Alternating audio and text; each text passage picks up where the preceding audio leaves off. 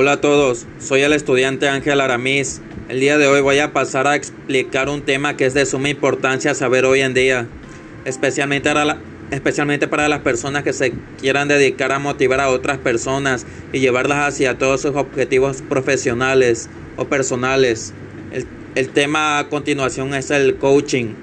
Muy bien, el coaching según el autor se le conoce hoy en día como una poderosa metodología de cambio y transformación que se viene utilizando con éxito en todos los países del mundo.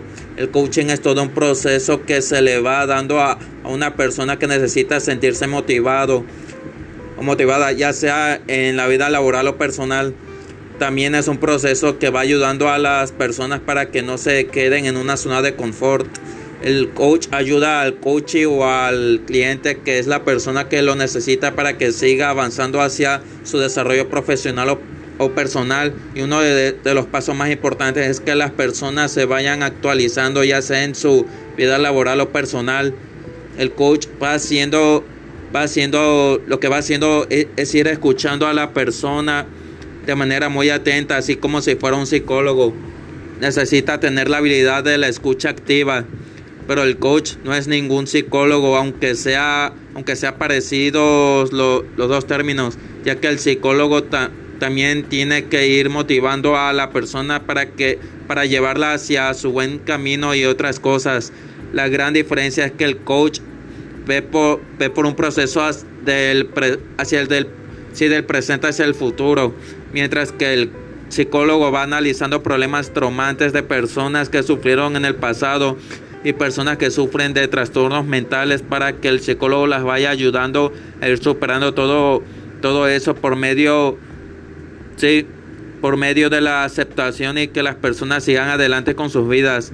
Desde luego, ambas personas necesitan contar con títulos. El coach necesita contar con un título o certificación de coaching, mientras que el psicólogo necesita tener la licenciatura en psicología entonces el coach no va a poder tratar a personas que, que, estén mal en la parte emocional o mental, escuchando problemas que las hayan afectado en su pasado para que se inicie un proceso de psicoterapia.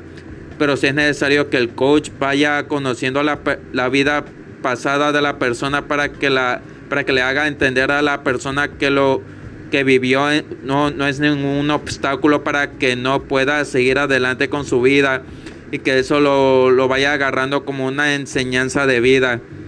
El coach solamente es una persona que te va conociendo de manera personal o grupal para llevarte hacia todos tus objetivos, ya sean laborales o personales. El coach es una persona que será tu guía.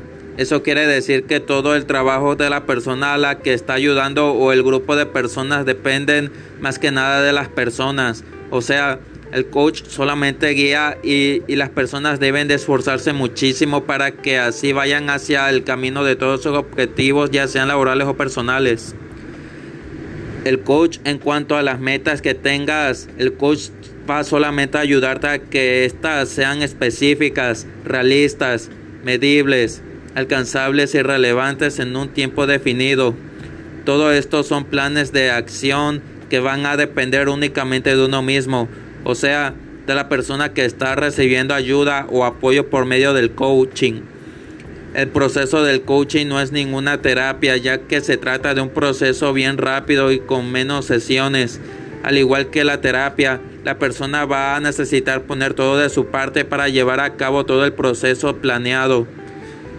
Algo muy importante que yo personalmente considero del coaching es que el coach sea una persona que mantenga una buena imagen y una buena reputación, ya que toda persona que guía a otras personas de, de, debe de predicar con el ejemplo, así como un líder.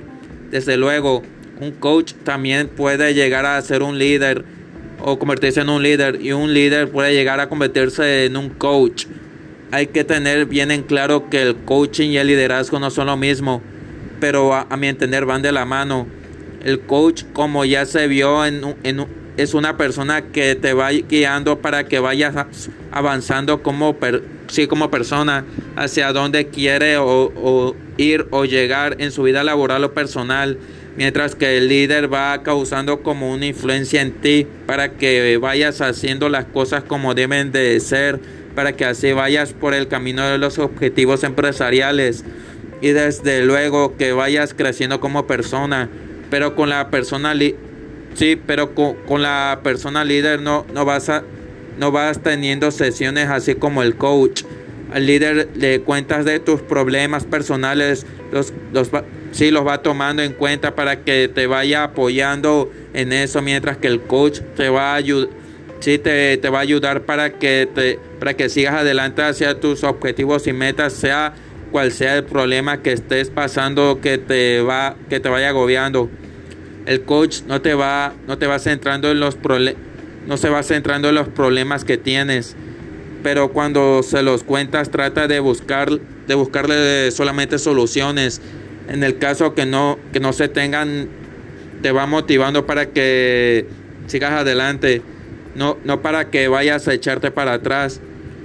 Cabe aclarar que existen tipos de coaching así como existen tipos de terapias y todo esto va a depender exclusivamente de la persona que se vaya a estar trabajando de manera individual o hacia un grupo de personas que compartan los mismos intereses. Bueno, eso fue todo acerca del tema de, del coaching, lo que tenía que decir. Espero que este podcast les haya sido de, de gran ayuda y que puedan aplicar este tema en sus vidas laborales y personales. Hasta la próxima.